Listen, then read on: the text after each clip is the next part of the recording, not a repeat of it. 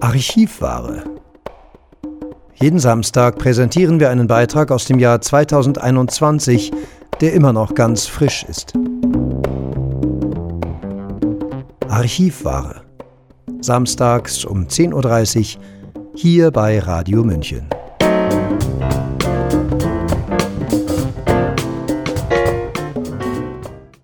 Herzlich willkommen hier bei Radio München.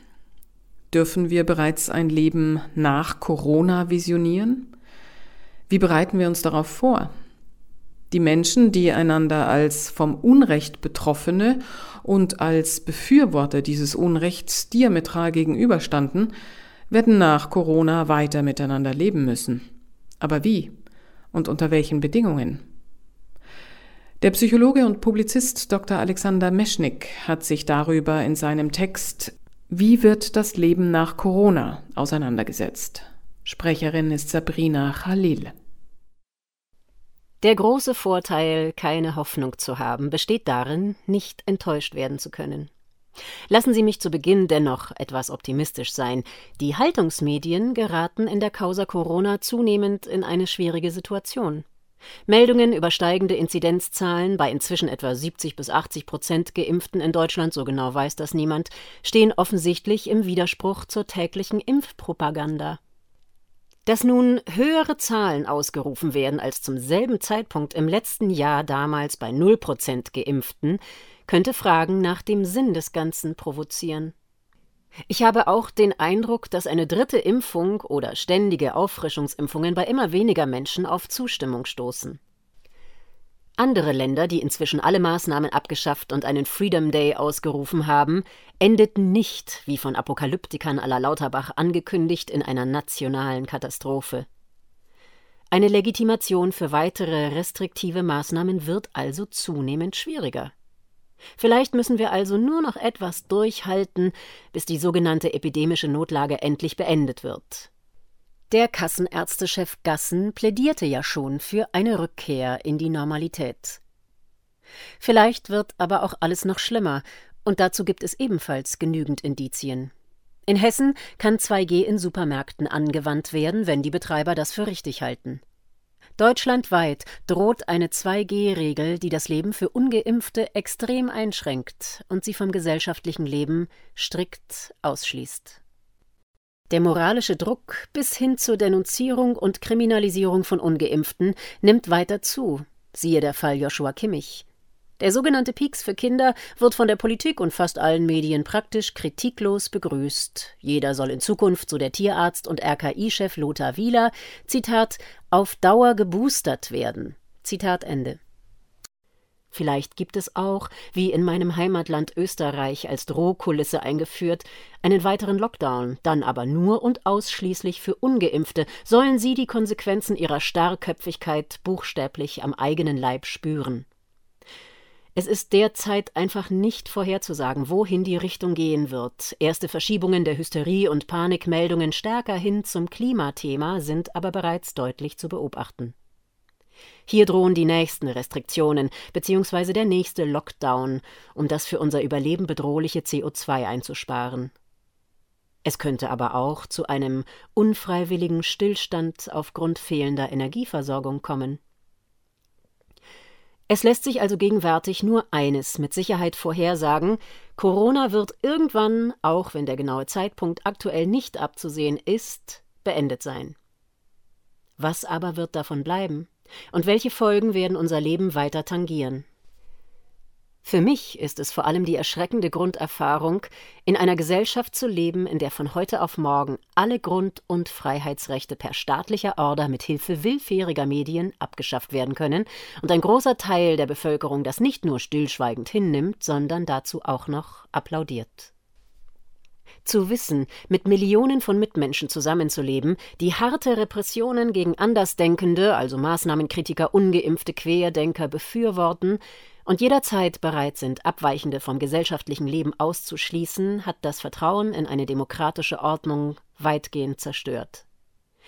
Ich habe im wahrsten Sinne des Wortes durch Corona eine historische Lektion bekommen, denn das, was sich gegenwärtig in vielen Mitmenschen an Hass, Aggression und verdrängten Wünschen offenbart, war wohl in gewisser Weise immer schon virulent vorhanden und konnte mühelos in einer Ausnahmesituation reaktiviert werden.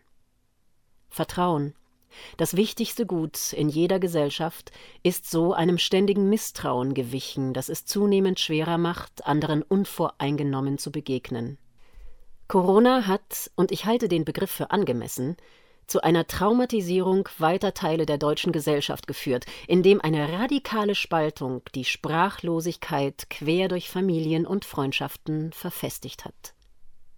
Umgekehrt machen viele von uns die Erfahrung, und das ist nicht nur mir ein Trost in diesen Zeiten, dass neue Freundschaften entstanden sind. Freundschaften, die schneller als früher üblich Nähe und Vertrautheit beinhalten, da man sich als eine Art Verschwörergruppe sieht und sich an kleinsten Gesten und Handlungen gegenseitig erkennt. Menschen, die man sozusagen illegal auch während der verordneten Lockdowns regelmäßig heimlich getroffen hat, sind im besten Sinne eine wichtige psychologische Unterstützung, da man hier weder eine gedankliche Zensur vornehmen noch sein übliches Verhalten ändern musste. Ein Stück weit Normalität in einer Welt, in der fast alle Dystopien der sogenannten Verschwörungstheoretiker wahr geworden sind. Jeder hat wohl in den letzten Jahren die Erfahrung gemacht, dass langjährige Freundschaften und familiäre Bindungen zerbrochen sind. War es 2015 die Migrationsfrage, danach die Klimadebatte, so hat Corona die Spaltung in ungeahnter Weise nochmals verschärft. Unterschiedliche Ansichten, etwa zu den Maßnahmen der Regierung, ließen und lassen eine Diskussion gar nicht mehr zu, da sie als Bedrohung empfunden werden, die das eigene Selbstbild in Frage stellen. Für viele von uns stellen sich nun plötzlich Fragen, die essentielle Themen berühren. Wie gehe ich in Zukunft damit um, dass alte Freunde sich für strikte Regelungen für ungeimpfte aussprechen, mich wahrscheinlich als uneinsichtig einordnen, aber eine Auseinandersetzung darüber vermeiden? Sich an den wichtigen Themen vorbeizuschlängeln, macht auf Dauer Freundschaftstreffen zu Veranstaltungen, die den Sinn der Beziehung in Frage stellen. Allgemein lässt sich sagen, dass der grundsätzliche Hinweis auf das Risiko von Sozialkontakten bis hin zum Verbot derselben bei den verordneten Lockdowns zu einem fundamentalen Misstrauen bei zwischenmenschlichen Begegnungen führt, was die Grundlagen eines funktionierenden Gemeinwesens unterminiert. Man kann sich an dieser Stelle auch fragen, was der faktische Impfzwang über die konkrete Situation hinaus für Folgen für uns und alle haben wird. Wird eine Kita-Erzieherin oder eine Krankenschwester, die zu einer Impfung durch Vorgesetzte oder ihre Institution genötigt wird, obschon sie gute und persönliche Gründe hat, den Pieks abzulehnen, diese Demütigung, und es handelt sich genau darum, vergessen können? Höchstwahrscheinlich nicht. Das Gefühl, dass die eigene Entscheidung nicht respektiert, sondern durch moralischen Druck und Zwang fremdbestimmt erfolgte, trifft den Kern der Persönlichkeit und wirkt wie ein Stachel, Elias Canetti, der seelisch nur sehr langsam und vielleicht nie vollständig abgebaut werden kann. Zudem kommt psychologisch ein weiteres Merkmal der gegenwärtigen Situation hinzu, Menschen, die die Erfahrung machen, einem Unrecht oder Zwang ausgesetzt zu sein, empfinden sich von denjenigen getrennt, die dieses verantworten, befürworten oder ein solches Handeln stillschweigend akzeptieren. Das macht eine spätere Annäherung nach dem Ende der Ausnahmesituation unendlich schwer. Wird man Freunden, denen man etwa über die Schikanen, die man als ungeimpfter täglich erfährt, berichtet und die stillschweigend über die realen Diskriminierungen hinweggehen, noch vertrauen können? Was, wenn es einmal wirklich hart auf hart kommt? Wer wird sich dann mit mir solidarisieren? Wer wird sich von mir distanzieren? Wir können nur hoffen, dass eine Entscheidungssituation dafür oder dagegen niemals eintreten wird, denn sie kennzeichnet exakt die Übergangssituation in ein totalitäres System. Ein Kennzeichen eines totalitären Regimes, nämlich das Öffentlichmachen privater Entscheidungen wie etwa das Impfen als falsch und verantwortungslos, ist ja bereits Realität geworden. Demokratische Gesellschaften zeichnen sich dadurch aus, dass individuelles Handeln akzeptiert wird Davon sind wir bereits heute weit entfernt, wie derzeit im Falle des Bayern-Spielers Kimmich zu sehen ist, der nur sein Grundrecht auf körperliche Unversehrtheit wahrnimmt. Prinzipiell werden nach Corona Menschen weiter miteinander leben müssen, die einander als von Unrecht Betroffene und als Befürworter aller Einschränkungen diametral gegenüberstanden.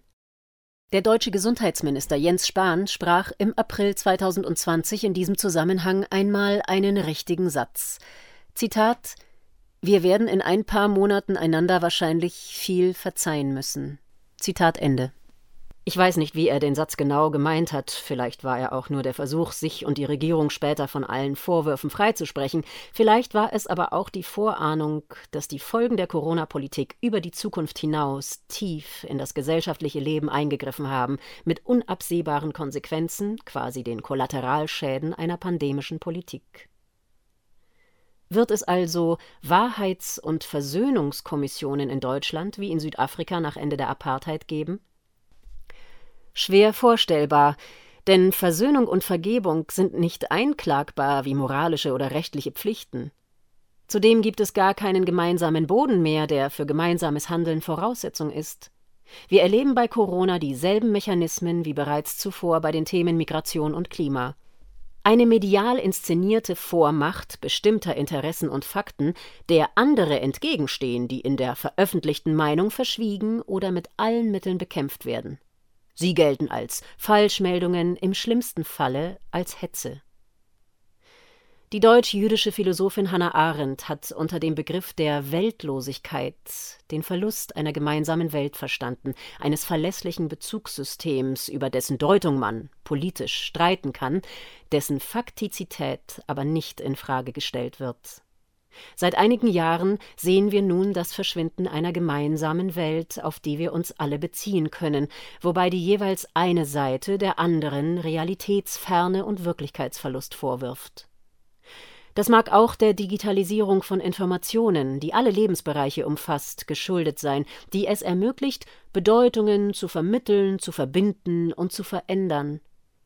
So entstehen voneinander separierte Welten, in denen aber ein eklatantes Machtungleichgewicht herrscht. Menschen werden dazu gezwungen, offensichtliche Widersprüche der herrschenden, insbesondere von den Haltungsmedien vorgegebenen Meinungen anzuerkennen und sie öffentlich zu akklamieren, was das Selbstwertgefühl und das Vertrauen in die öffentlichen Institutionen angreift. Schon werden wir von Psychologen und Zukunftsforschern darauf vorbereitet, dass Masken und Abstand die neue Normalität sein werden. Wir werden in Zukunft nach dem Ende der sogenannten Pandemie viele Leute sehen, die an den Maßnahmen festhalten werden, selbst wenn es keine Verpflichtung dazu mehr geben wird. Lokale, Bars, Restaurants, kulturelle Einrichtungen werden vielleicht freiwillig von 3G auf 2G wechseln, selbst wenn Ende November, was ich eigentlich nicht glaube, die epidemische Notlage aufgehoben wird. Wahrscheinlich wird sie einfach nicht mehr so genannt. Aber vielleicht ist es inzwischen auch egal geworden, wie die Politik entscheidet, denn dramatischer sind neben den ökonomischen Verwerfungen die gesellschaftlichen und psychischen Folgen der Corona-Politik, die das Vertrauen der Menschen ineinander fundamental zerstört hat. Nach Corona ist nun alles möglich. Und wir werden in der Klimafrage oder dem derzeit ubiquitären Rassismusvorwurf eine weitere Stufe der Moralisierung politischer Entscheidungen bei Ausschluss von Andersdenkenden bekommen. Eine weitere Spaltung ist wohl gewollt. Das war der Text Wie wird das Leben nach Corona? Der Psychologe und Publizist Dr. Alexander Meschnik hat sich darüber seine Gedanken gemacht. Sprecherin war Sabrina Khalil. Mein Name ist Eva Schmidt und ich wünsche Ihnen noch einen angenehmen Tag. Ciao, Servus. Das war unsere Archivware aus dem Jahr 2021, immer noch ganz frisch. Jeden Samstag um 10.30 Uhr bei Radio München.